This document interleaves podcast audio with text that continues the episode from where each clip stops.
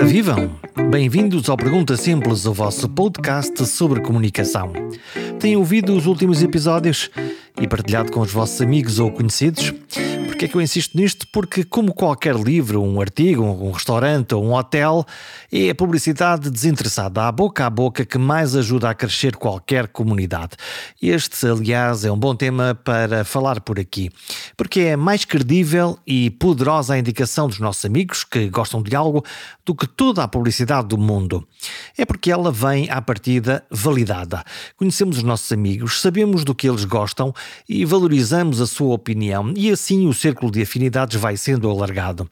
E porque os nossos amigos não nos recomendam também habitualmente coisas de que não gostaram. Isso chama-se reclamação. Por isso e por aqui, vale simplesmente a pena subscrever o programa, é gratuito e espero eu gratificante. Se não for, lá está, liguem de volta ao vosso amigo e reclamem.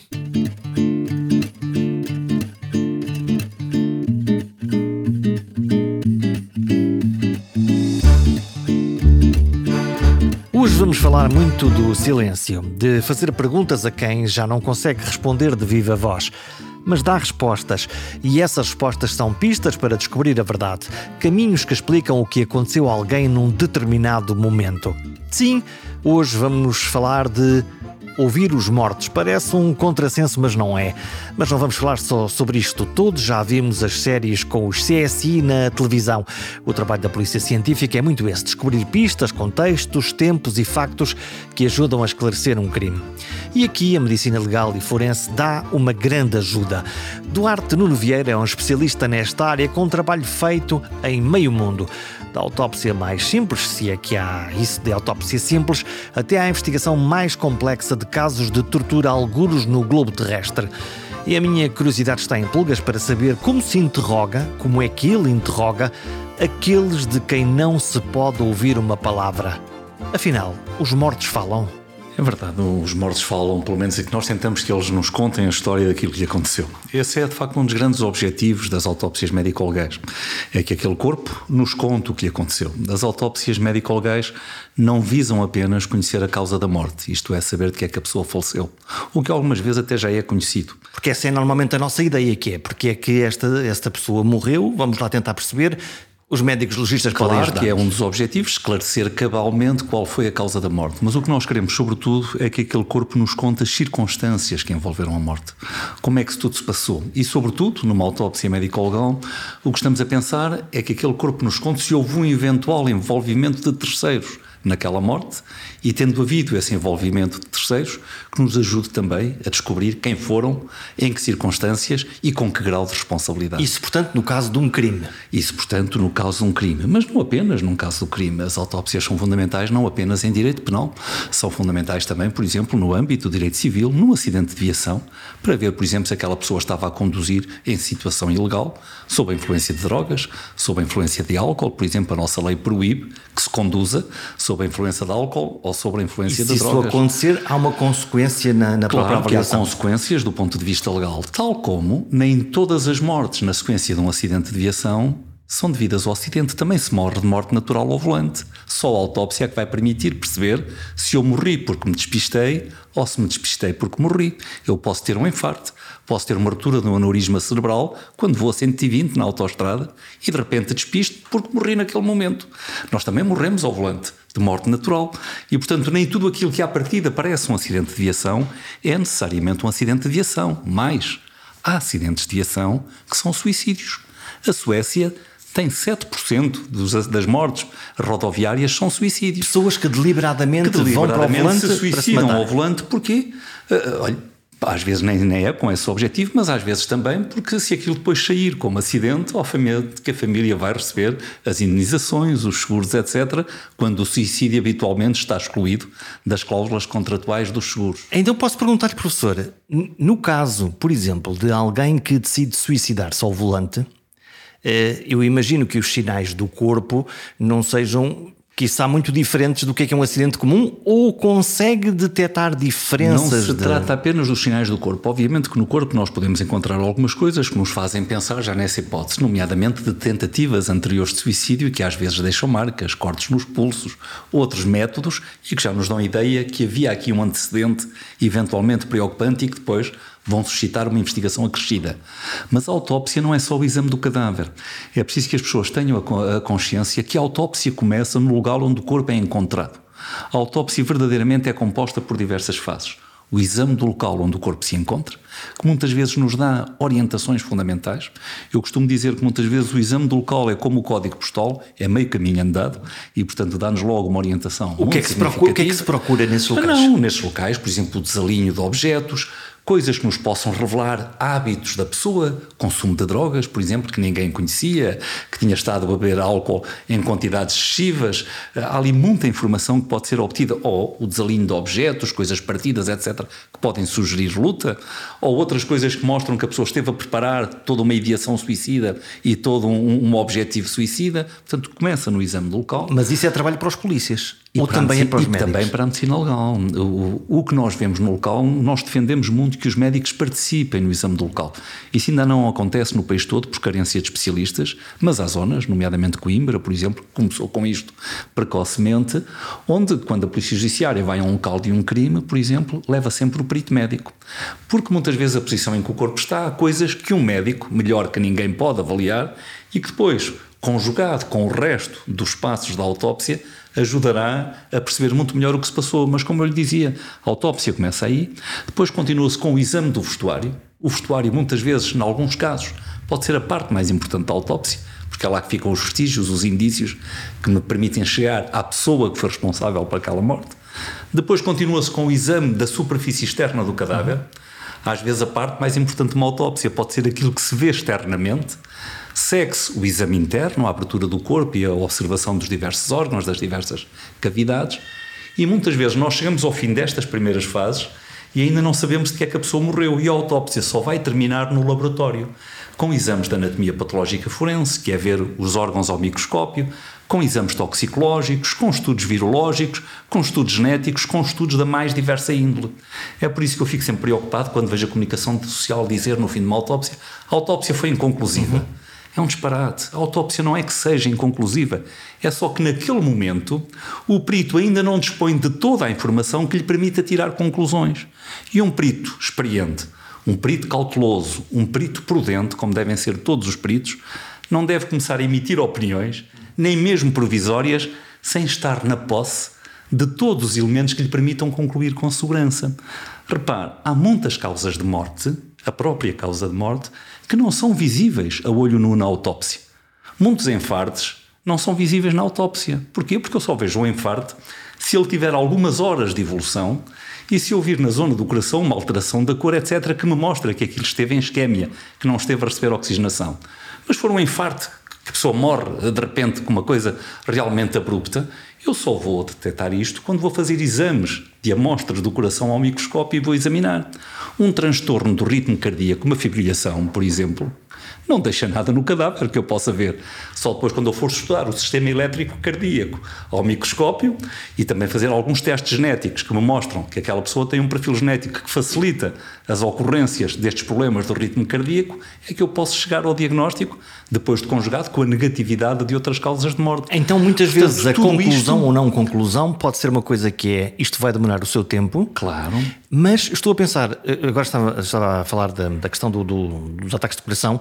Quando um, o caso FER é aquele que, se me, uhum. que me aparece já imediatamente na minha cabeça, que é quando um atleta tem um morreu em campo, que é o que acontece. Uh, as primeiras conclusões ou as conclusões durante muito tempo foi não sabemos.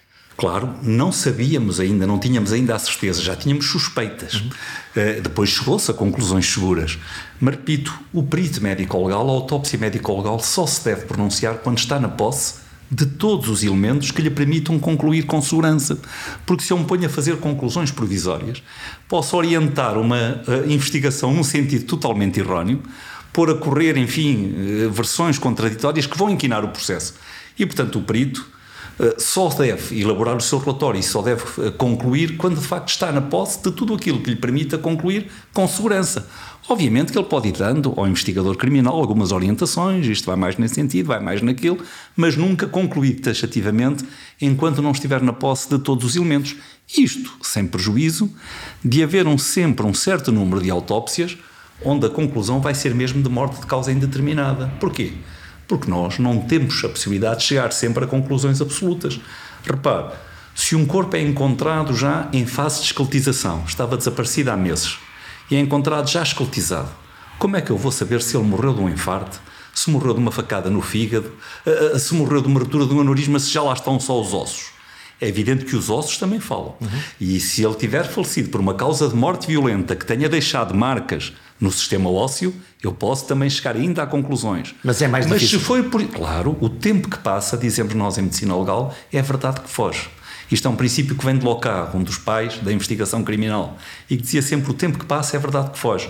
Quanto mais tempo passa desde a morte até ao começo da investigação criminal ou até à realização de uma autópsia, obviamente que eu vou perdendo informação. E quanto mais tempo passou, mais informação seguramente eu perdi. Começam a surgir as contaminações, começa a surgir a degradação dos tecidos, o corpo começa a entrar em decomposição, a, a, a decompor-se, e obviamente tudo isto vai interferir, inclusivamente com o próprio potencial uh, diagnóstico que nós temos. Há exames que já não é possível realizar com a mesma fidedignidade se os órgãos, por exemplo, já estiverem em decomposição. Olha, um caso elementar. A determinação de uma taxa de alcoolemia, que é porventura um dos exames toxicológicos mais frequentes nas autópsias, por razões óbvias. Acidentes de trabalho, acidentes de ação, etc. O consumo é um consumo frequente. Eu só posso fazer uma determinação de uma taxa de alcoolemia num corpo com fidedignidade para permitir a aplicação de resoluções judiciais se o corpo não estiver ainda em decomposição. Porque se o corpo já começar a apresentar alguns sinais de decomposição, isto é, se os fenómenos putrefativos já começaram a aparecer, a taxa de álcool que eu vou detectar num cadáver não é segura. Porquê? Porque as bactérias que interferem nos processos putrefativos também destroem álcoois e produzem falsos álcoois. E, portanto, eu a certa altura já não sei o que é que era de álcool que existia no momento da morte e o que é que é devido aos fenómenos putrefativos. E isto que acontece aqui acontece com muitas outras uh, coisas. E, portanto, por isso é que nós dizemos que o tempo que passa é verdade que foge e surgem também as contaminações. Obviamente, se um corpo está muito tempo no local, vão desaparecer vestígios, vai haver contaminações pela fauna, pela flora, etc. E tudo isto vai criar múltiplos problemas. Estamos aqui a falar de ciência. Todavia, eh, quando o professor diz, bom, mas se eu estiver no lugar do crime ou do evento, do que aconteça, eu consigo eh, ver coisas eh, que têm a ver com a posição, com o corpo, com a roupa. Há um nível de subjetividade também nesta, nessa análise, ou de todo um médico legista diz não, eu sou escravo da ciência e, e é pela ciência que, que me movo? Obviamente que estas opiniões podem às vezes ser influenciadas por alguma subjetividade e também pelo grau eh, de conhecimentos do perito, pela sua experiência, pela sua capacidade para apreender os imponderáveis. É por isso que há investigadores, às vezes um bocadinho melhores que outros, porque têm realmente esse feeling, essa percepção. Esfarejam a possibilidade. É? Agora, é? os peritos devem, obviamente, basear todas as suas uh, conclusões e todo o seu processo de investigação na ciência. A ciência é fundamental. Tem que ser realmente pela ciência, sem prejuízo, repito, de haver também uma pequena parte de, de, percepção, de feeling, uh, que ajuda muito nestas coisas e que algumas pessoas têm, de facto, essa, essa capacidade de ver um bocadinho mais além. Mas tudo, repito, se deve basear na ciência e, obviamente, que as conclusões devem ser sempre cientificamente fundamentadas e não em perspectivas ou em potenciais ou em crenças, ou em crenças pessoais. A subjetividade, depois, uh, temos que eliminar no momento de, de, elaborarmos as conclusões. Serve Aliás, para intuir, não para provar. Pode servir para intuir, não pode nunca servir como evidência nem para chegar a, a, a uma conclusão. Aliás, o perito tem que se caracterizar sempre pela sua objetividade, pela sua isenção, pela sua independência e não pode nunca levar crenças individuais, pensamentos individuais orientarem uma investigação, orientarem as conclusões de um determinado processo. Como é que isso se faz? Além da honestidade intrínseca, como é que se consegue garantir esse prumo ético, é disto que estamos a falar? Se faz precisamente através de um processo de crescimento individual, de aprendizagem individual que a pessoa vai desenvolvendo ao longo do seu período formativo. Eu estou convencido que todos os peritos, à medida que foram fazendo o seu internato em medicina legal para chegarem especialistas, foram mudando um bocadinho, ajustando a sua postura e procurando realmente corrigi-la. Aliás, eu costumo dizer, costumava dizer quando era presidente do Instituto Nacional de Medicina Legal e Ciências Forenses, que fui durante muitos anos, até 2013, eu costumava dizer aos jovens médicos que entravam para a especialidade que o primeiro passo, porque eles iam começar a ir ao local, e obviamente que um jovem, um jovem médico, quando vem entusiasmado ainda por cima com as séries de CSI, gosta sempre de mostrar um bocadinho de conhecimento, de mandar uns palpites para quem está ali a assistir eh, e, e, de mostrar que já sabe alguma coisa. E eu dizia-lhes sempre que a postura inicial para quem chega a um exame do local e quem está a começar é olhos bem abertos, uh, ouvidos bem abertos, mas boca fechada e mãos nos bolsos, que é para não estragarem nada. E, portanto, não começarem a, realmente a querer mostrar conhecimento, a mandarem, enfim, algumas hipóteses cá para fora, porque depois uh, poderiam arrepender-se muito dessa, dessa circunstância. E depois esse caminho vai-se fazendo por aprendizagem, aprendendo com os erros, vendo uh, realmente aquilo que, que às vezes sucede, e todos eles fazem esse caminho. Se me disser que eu posso garantir que todos atuam sempre com total isenção, independência, etc. Eu espero que sim, mas obviamente nós sempre somos nós somos seres humanos e falhas acontecem em todas as áreas, em todas as profissões, em todas as especialidades e seguramente que também um ou outro perito já tem falhado no momento de, de exercer a sua ação. Já me contou, já nos contou que os mortos falam. Hum, fala com eles, que perguntas lhes faz? Uh, isto é um diálogo ou não? Ou, ou, ou, é simplesmente um conjunto de atos e de procedimentos que chegam a um determinado fim? Ou se é um diálogo silencioso, naturalmente que à medida que o procedimento de investigação vai decorrendo, à medida que a autópsia vai decorrendo, nós vamos interpretando aquilo que vamos vendo a cada momento e esse corpo está-nos a dar respostas e está-nos a dar vai agora por aqui, agora procura aquilo, porque aquilo que ele nos vai mostrando vai nos dando a indicação para o caminho a seguir. Aqui é que eu devo estar mais atento, o que é que eu devo fazer a seguir. A autópsia, que repito, começa no exame do local, é a partir daí que nós começamos a receber orientações sobre o que vamos fazer a seguir e que caminho devemos seguir. Portanto, aquele corpo está sempre a falar connosco. Obviamente que se eu num exame do local suspeito que aquele indivíduo pode ter sido, por exemplo, estrangulado e encontro sugestões nesse sentido, isso, por exemplo, já me vai influenciar os passos seguintes. A técnica da autópsia, num caso em que eu suspeito de estrangulamento, não é a mesma técnica da autópsia que eu vou seguir numa morte por overdose ou num acidente de viação banal. Portanto, também não há, um panta, não há um pantagruel, não há não, uma há, coisa que se faz para. Há, há guidelines que nos dão as orientações para as metodologias, para os procedimentos e para aquilo que deve ser feito em função do que se vai descobrindo e do que se vai vendo em cada passo da autópsia.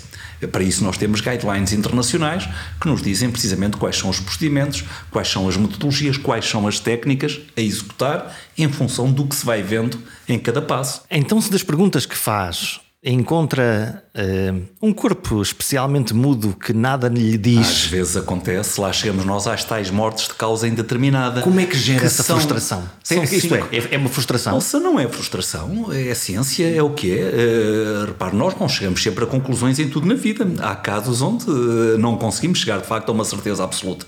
E esse faz parte, é uma, é uma das situações da, da nossa área profissional.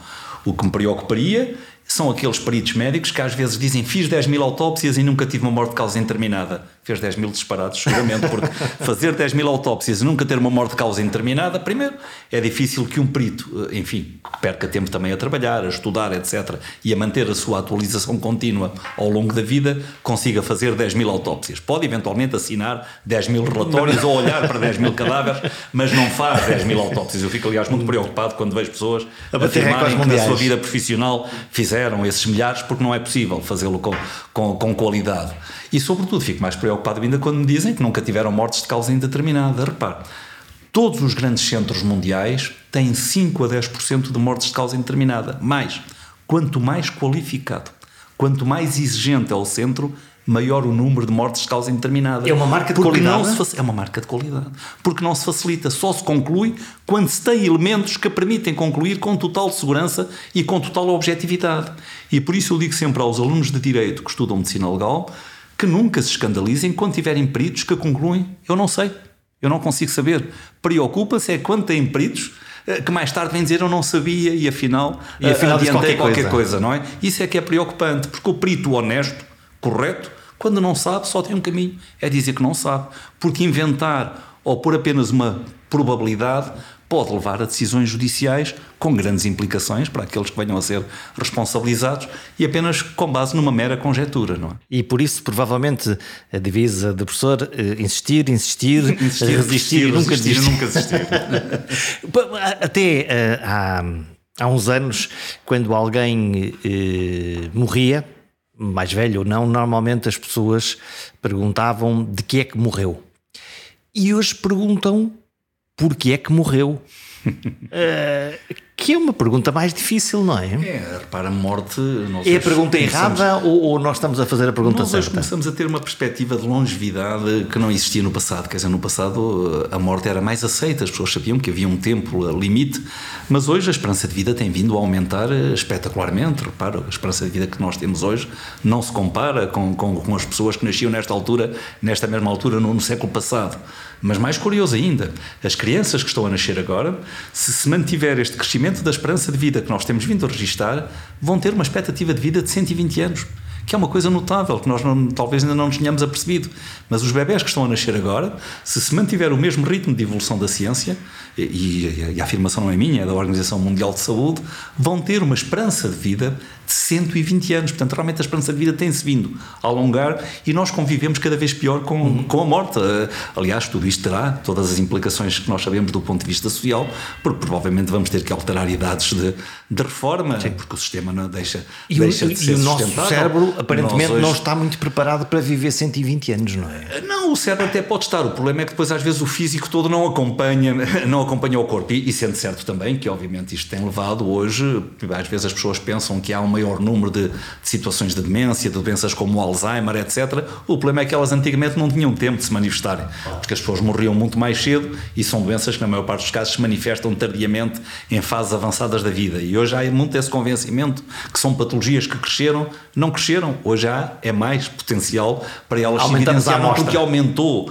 a longevidade e aumentaram as faixas etárias onde estas doenças habitualmente se, se, se, manifestam. Mas também esperemos que a qualidade de vida vá melhorando, já melhorou muito. Hoje teve 75 anos. Uma pessoa de 75 anos hoje é quase um jovem, a maior parte deles, com tirando, ativas, tirando situações excepcionais, mas uma pessoa com 75 anos, conhecemos muitos, nomeadamente no campo da política, estão em belíssimas condições, a começar pelo nosso Presidente da República, que está com Cheio 70 e tal anos e está, hum, está em magnífica forma. Portanto, hoje é, é, essas idades já, já não têm o impacto nem o significado que tinham no passado. Mas obviamente que isto depois leva a que as pessoas convivam mal com a morte, e sobretudo quando a morte acontece precocemente. Porque hoje morrer aos 50 anos já não é expectável. Morrer aos 60 anos já não é expectável.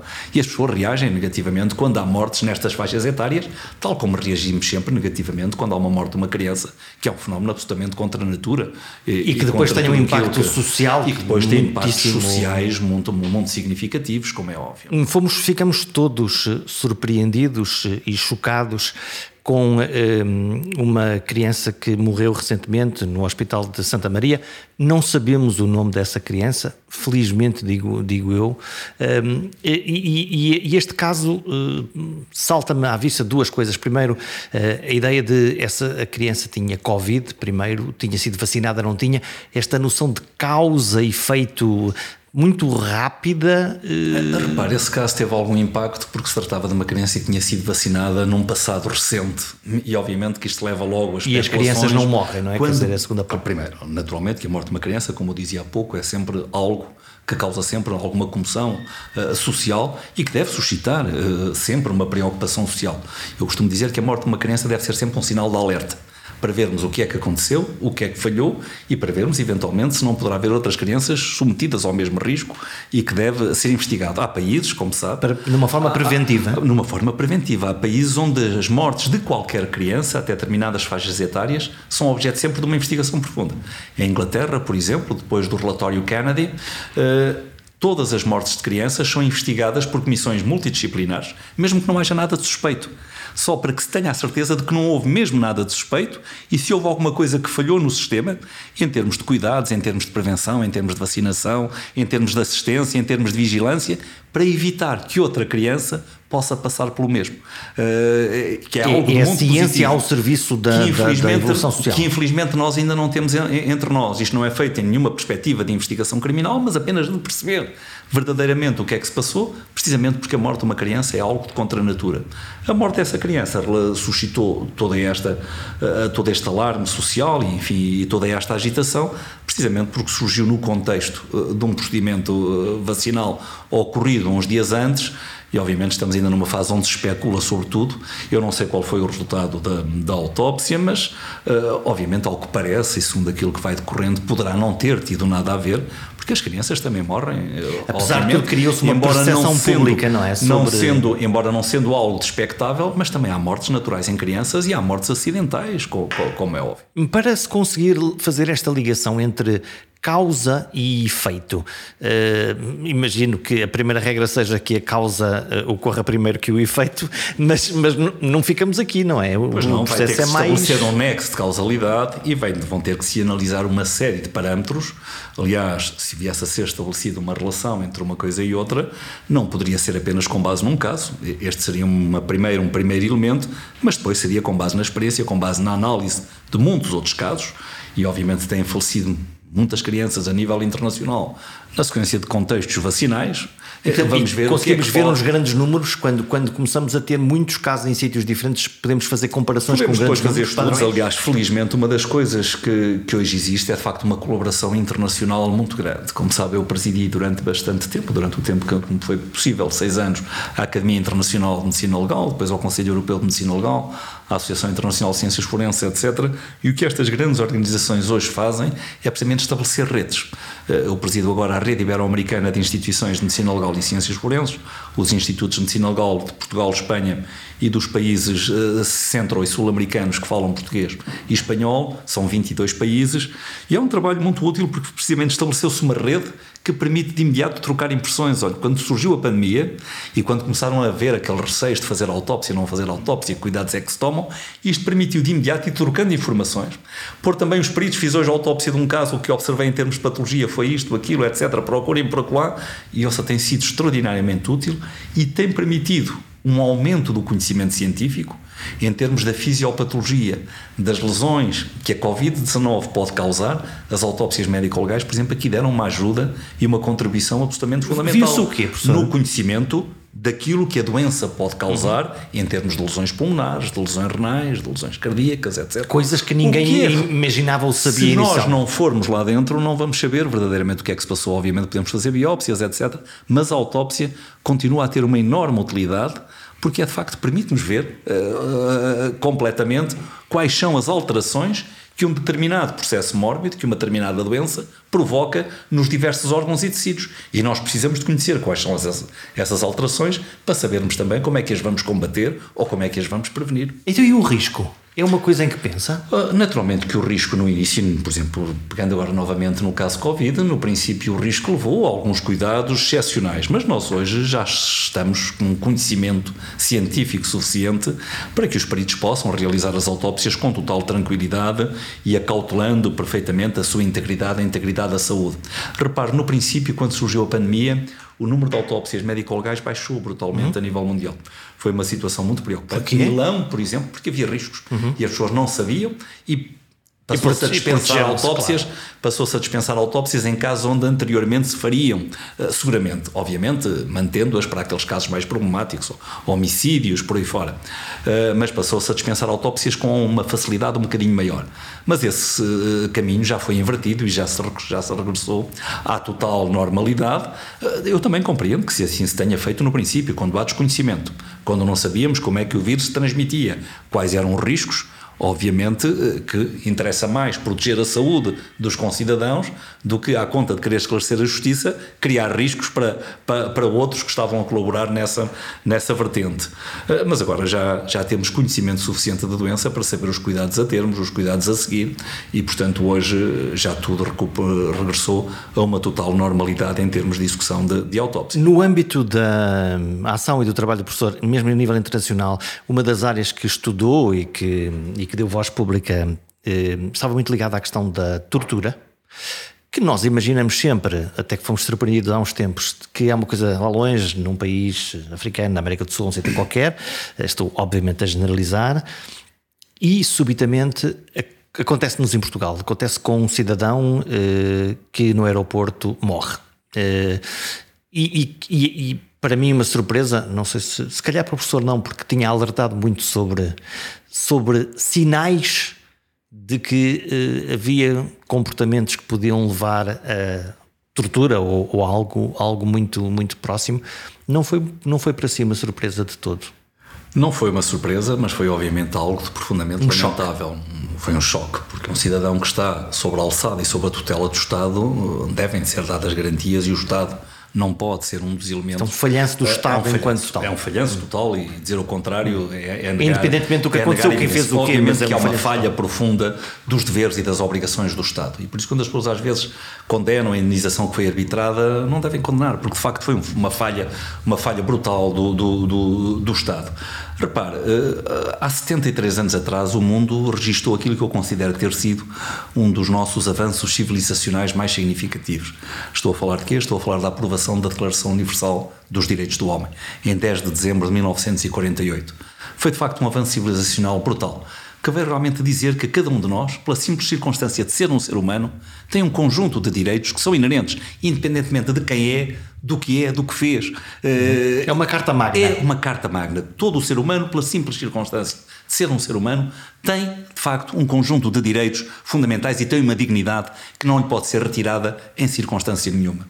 O artigo 5 dessa declaração diz claramente que ninguém pode ser submetido a tortura ou outros tratamentos ou punições cruéis, desumanos e degradantes. E este é um direito humano muito particular, porque é um direito humano absoluto. O que é que isto significa? Significa que é um direito humano que não pode ser suspenso em nenhuma circunstância, nem mesmo em termos de crise ou de guerra ou de conflito interno. Como todos nós sabemos, há direitos humanos que podem ser suspensos temporariamente. O direito à liberdade, Sim, como por exemplo, que é, um direito, que é um direito fundamental, quem viola a lei e é uh, submetido a um julgamento justo, imparcial, etc., é obviamente que esse direito é pode ser retirado durante um tempo, porque a pessoa violou a lei. Mas o direito a não ser torturado e a não ser submetido a tratamentos e punições cruéis, desumanos e degradantes é um direito absoluto, que não pode ser suspenso em nenhuma, em nenhuma circunstância. A verdade é que 73 anos depois da aprovação desta declaração, nesta terceira década do século XXI, nós continuamos a ver práticas pontuais ou sistemáticas de tortura em muitos países do mundo. Um relatório recente da Amnistia Internacional dava conta de práticas comprovadas, seja pontualmente, seja sistemáticas, de tortura em 75% dos países reconhecidos pelas Nações Unidas. E não o só nos países ditos não, de terceiro mundo mais tortura é uma prática uh, transversal uh, que acontece em todos os países, mesmo nos países mais desenvolvidos. Obviamente que há uma tendência para maior para um maior número de ocorrências e de ocorrências também mais intensas e com práticas mais bárbaras em países menos desenvolvidos e em países com sistemas não democráticos de tudo instalados aquilo que no país. viu na sua vida há países absolutamente lamentáveis em termos de, de, atividade. Eu já estive em países onde de facto a tortura é uma prática sistemática, onde não se sabe uh, uh, o Estado e nomeadamente as forças policiais não sabem interrogar, não sabem atuar sem ser sem ser torturando e sabemos bem quais são. Mas isto continua a acontecer realmente no século XXI é lamentável. Agora nenhum país está imune à tortura, até porque estas coisas, uh, enfim, a a justiça é aplicada por pessoas uh, e as pessoas também têm os seus dias e nem todos nós somos iguais. E há seres humanos que falham e às vezes falham também num determinado dia. O fundamental é que quando um Estado tem uma queixa, uma alegação ou vê que alguma coisa não está bem, que faça alguma coisa. Tem que investigar e, portanto, e ver o que, é que está a passar. Que proíba a tortura e estas práticas na sua legislação nacional, que as criminalize, que investigue e que sancione e proponha uma reparação às vítimas deste tipo de atos. E, portanto, isso é que não pode acontecer. Nunca aconteceu no CEF. Nós tínhamos feito uma investigação no âmbito de um, de um centro de prevenção da tortura que existe no Centro Hospitalar Universitário, Universitário de Coimbra, eh, cujo Conselho Científico eu presido. Um dos projetos de investigação que nós tínhamos na altura era uma avaliação do que estava a acontecer nos centros de, de acolhimento de migrantes clandestinos. Como é que isso se avalia? Uh, uh, e, e, e, tínhamos uma equipe de psicólogos que começou a ir a cada um dos centros. E eu ouvi para fazer uma investigação e a falar com os detidos, também para ver a percepção que eles tinham dos seus direitos, uh, dos seus deveres, por aí fora. E o primeiro centro que visitaram foi um centro no Norte, no Porto, e logo na primeira visita detectámos situações muito preocupantes. E eu chamei então a atenção do, do diretor, na altura, do CEF, e recebi uma resposta violentíssima, dizendo que estava a inventar, eh, que nada disso acontecia, quer dizer, em vez de se preocupar para ir investigar, e eu fiz aquilo numa tentativa de, enfim, de lhe mostrar e de lhe chamar a atenção para algo poderia não estar a correr bem, sem fazer afirmações, porque tínhamos apenas Sim. sugestões. Eh, e a resposta que tive foi de facto de meter aquilo debaixo do tapete, de dizer que ali nada acontecia e proibir até que a investigação continuasse. Aliás, esse projeto de investigação parou ali de imediato, logo na primeira visita, porque fomos proibidos de continuar porque estávamos a inventar coisas. Quando depois viemos a ver o que vimos e provavelmente se têm sido tomadas medidas a tempo, eh, eh, havia aqui uma morte que se poderia ter evitado. Quer dizer que hum, a, a perspectiva de, deste caso ou de outros são sintomas e, e, não necessariamente um acidente que aconteceu num momento. Olha, desde logo são um sinal de que nem sempre as pessoas que estão à frente das instituições uh, têm também a percepção uh, do que são os direitos humanos, uh, do que devem fazer e do que podem fazer nesses lugares para proteger e promover a dignidade é se, da pessoa humana. Como é que se previne isto? Eh, previne-se desde logo dando formação. A formação, o conhecimento é fundamental. Hoje, felizmente, a maior parte de, dos agentes das diversas forças policiais, eu estou plenamente convicto, são respeitadores dos direitos humanos, são pessoas que se preocupam, de facto, com esses direitos, mas agora há falhas e, portanto, é preciso estar sempre atento e é preciso nunca descurar essa vigilância e essa atenção permanente. É por isso que nós hoje temos mecanismos fundamentais e que têm feito um trabalho muito relevante, sei lá, por exemplo, no âmbito da Provedoria de Justiça, funciona um mecanismo nacional de prevenção da tortura, que está sob a tutela da senhora provedora e que tem feito um trabalho muito relevante, precisamente tentando monitorizar é um radar, o que vai acontecer. É um radar. Uhum. É um radar. É por isso também que as visitas aleatórias, isto é, não anunciadas, a centros de privação de liberdade, a qualquer centro de privação de liberdade, prisões, esquadras de polícia onde um cidadão pode estar detido durante umas horas, instituições tutelares de, melhor, de menores, instituições psiquiátricas onde há internamento compulsivo, eh, todas essas visitas aleatórias e não anunciadas são fundamentais precisamente para termos a certeza de que as coisas estão a ser verdadeiramente respeitadas e que a dignidade da pessoa humana e das pessoas que ali estão está a ser respeitada e assegurada. Não querendo comparar o incomparável, porque não tem comparação, a, a minha sensação quando quando me mandam parar na estrada, numa operação policial,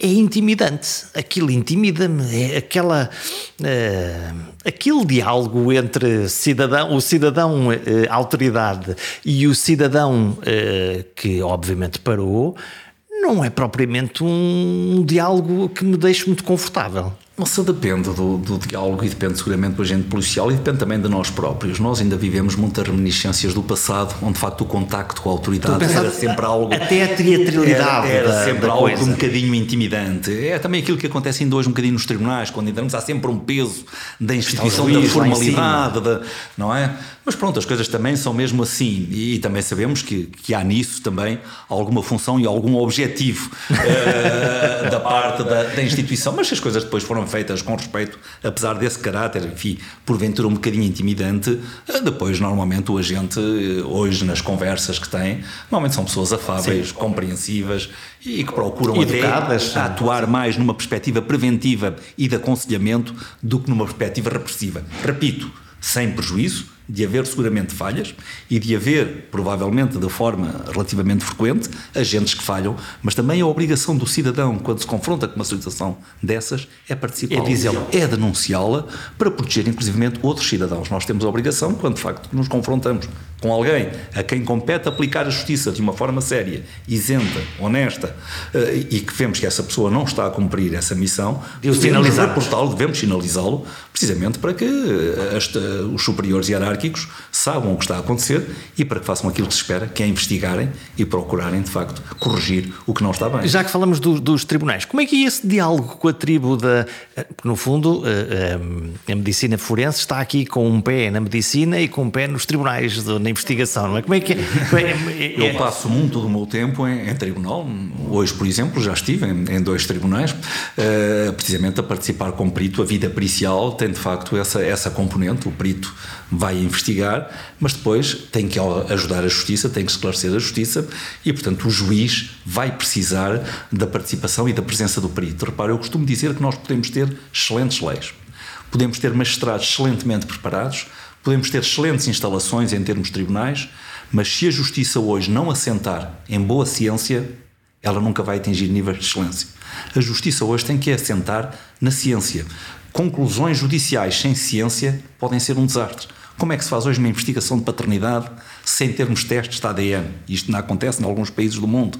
A própria reconstituição de um acidente, hoje há reconstituição científica de acidentes. E hoje a GNR, a PSP já têm brigadas excelentemente preparadas. Porque, por exemplo, uma das áreas onde mais se mente é nos acidentes de viação. E mente-se, nem digo que intencionalmente. Uhum. Um acidente dá-se em fração de segundos. Eu ouço uma travagem, olho, em segundos aquilo passou-se. Muitas vezes o meu cérebro reconstrói e elabora uma imagem que depois se vem a ver cientificamente que não correspondeu à realidade. Construímos uma narrativa. Nós podemos construir uma narrativa, porque eu olho, só vi parte do acidente, eu não vi tudo. Ouvi a travagem, quando olhei, já não presenciei tudo desde o princípio. E hoje, com a reconstituição científica dos acidentes, nós muitas vezes vamos ver que, vamos ver que aquelas versões que estão a ser contadas pelas testemunhas não correspondem à realidade. Não diz a letra com a caneta, porque mostra os elementos da física, da, da dinâmica, etc., que não pode ter sido assim. Só que o cidadão, na melhor das intenções, reconstruiu construiu aquela imagem e é essa que, que, que vai comunicar pensando que está a falar a absoluta verdade. Mas repito, hoje pelas marcas que ficam no local, pelas deformações que ficam nos veículos, pelas lesões que ficam nos corpos, etc., nós conseguimos muitas vezes reconstituir com muita aproximação como é que um acidente se processou, a velocidade ia ao veículo, eh, como é que as coisas. E tivemos também casos recentes onde isso eh, aconteceu com, com, enfim, com, com alguma mediatização e onde foi possível reconstituir tudo isso. Portanto, a reconstituição dos acidentes, a reconstituição científica, e que foi um é, por exemplo, uma das áreas fundamentais. E está a ver, os tribunais confrontam-se diariamente com sinistralidade laboral, rodoviária, etc. E, portanto, a ciência é aqui fundamental, porque, obviamente, o juiz que tem essa responsabilidade terrível de ter que decidir, uh, vai ter que ter elementos científicos e sempre naquele princípio que indúbio para o réu. É sempre melhor absolver um culpado do que condenar um inocente. Esse é um princípio fundamental e, portanto, enquanto a justiça for tendo de facto essa fundamentação científica, uh, isso é essencial para nós termos uma boa justiça. Então, e como é que lida com, com, com os enfim, com os, com os, com os advogados que, que percebendo que há ali alguma dúvida, exploram e no fundo eh, dizem: Bom, o professor é muito, eh, sabe muito disto, mas a dúvida é que. Mas claro, mas esse é o seu papel e hum. o contraditório é um princípio fundamental da justiça. Obviamente que se dois peritos têm opiniões diferentes, vão ter que fundamentar e cada um apresentar a argumentação científica Isso acontece. que defende. Claro que, que acontece e é muito salutar que aconteça. No campo da avaliação de danos corporais, por exemplo, de pessoas que ficaram com deficiências, com, com incapacidades, eh, Acontece muito. Eh, um perito diz tem 30% de incapacidade, o outro diz tem só 25%, etc. Vamos ver. Eh, e, portanto, depois cada um terá que fundamentar muito bem a sua posição e depois o juiz, ouvindo os diversos argumentos de um lado e do outro, Toma uma decisão. Terá que tomar uma decisão, obviamente. É possível, pela experiência que tem, eh, medir em alguém que morreu o, o sofrimento que essa pessoa teve? É possível ter uma ideia do sofrimento que determinadas situações comportam. Obviamente, repara, a dor é sempre algo de subjetivo. A dor tem uma componente subjetiva enorme. Naturalmente, cada um de nós pode vivenciar a mesma dor de forma diferente consoante o momento em que a atravessa. Se eu não tiver nada em que pensar, uma dor de dentes pode dar cabo de mim. Se eu estiver preocupado com uma doença grave de um filho ou de um pai, a dor de dentes pode estar lá e eu nem dou conta nem dela. Sente, Portanto, é? cada um de nós vivencia o mesmo estímulo doloroso de formas diferentes, consoante o momento em que o experiencia. Mas duas pessoas diferentes vão vivenciar a mesma dor também de forma necessariamente diferente. Portanto, a dor tem muito subjetivo. Mas a dor, se tem muito de subjetivo, tem também uma enorme componente objetiva, que um médico, melhor que ninguém, está preparado para avaliar. Há lesões, pela sua natureza, pela sua localização, pela sua profundidade, pela sua extensão, são necessariamente dolorosas em qualquer mortal, seja jovem, seja adulto, seja idoso. Uma queimadura de terceiro grau Oh, senhor doutor, todo médico sabe que uma queimadura de terceiro grau é necessariamente dolorosa e tanto mais dolorosa consoante a sua extensão, consoante a zona do corpo onde se localiza, se é uma zona que movimentamos e que está sempre a doer mais, enfim, há muitos parâmetros objetivos em termos da natureza das lesões, do tipo de tratamentos que essas lesões implicaram, das complicações que surgiram, infectou, teve que ser operado uma vez, duas vezes, três vezes, quatro vezes, todas estas coisas são parâmetros objetivos da dor. Mas mais, se nós estivermos a avaliar dor no indivíduo vivo, Hoje a medicina pericial também possui instrumentos. Há escalas, não é? Há escalas, há outras regras que nós temos, não vamos agora estar aqui a falar disso, mas que permitem a um perito treinado, conhecedor, experiente, penetrar também um bocadinho nessa componente subjetiva da dor o que, o que é de facto extraordinário saber.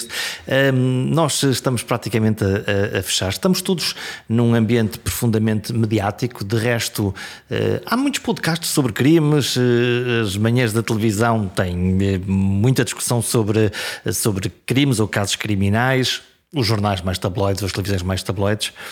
Como é que um observador privilegiado se senta e liga à televisão e, e, e olha para, para isto, para, esse, para esses retratos? Não sei, eu uh, compreendo a missão da comunicação social, que acho que cumpre uma missão que é, que é nobre, que é fundamental, uh, nomeadamente para alertar e para trazer ao conhecimento público as coisas que vão acontecendo. Preocupa-me às vezes ver alguma especulação relativamente a situações. Quando eu era presidente do Instituto, estava muitas vezes inteiramente dentro de determinados casos. estava a dizer, que depois oh, via, estão a via serem tratados na comunicação social e de uma forma absolutamente especulativa, hum. explorados à exaustão. Há coisas que me preocupam muito. Preocupa muito, por exemplo, ver quando é no contexto de uma morte, a televisão a passar imagens de um pai em lágrimas, Sim. de uma, uma de um familiar a sofrer e a exploração do sofrimento humano, a mim é uma coisa que me indigna profundamente. E acho que esse aproveitamento da parte da comunicação social, nem que seja mesmo vendo nós que está a ser feito para vender tempo e, e para vender imagem, acho isso algo de profundamente, de profundamente lamentável e acho que era algo que não devia acontecer. Portanto, esse tipo de aproveitamentos choca-me. Que a comunicação social, obviamente, vá noticiando e vá dando conta, acho que é uma das suas funções. Tenho pena que nem sempre o cumpra também, ou pelo menos nem todos o cumpram sempre da forma uh, correta e adequada como deveriam fazer. E, sobretudo, lamento muito a exploração do sofrimento humano que às vezes vejo aparecer nesses casos e serem explorados até a exaustão, com coisas que às vezes não fazem sentido nenhum. Todavia, há uma espécie de atração quase voyeur de muitos de nós, vê-se pelas audiências, de nos fixarmos a, a, ver aquilo. Mas é isso precisamente, é que estas coisas acontecem porque vendem, porque depois a sociedade está ávida delas e vai estar ali, isto melhora os tempos da, antena, uh, melhora os time sharings, etc. E as pessoas estão ali, uh, porque realmente nós temos uma atração por estas coisas que é, que é às vezes um bocadinho sórdida, como nós costumamos, costumamos dizer. Muito bem, fechamos este, este programa. Lembra-se da primeira autópsia que fez?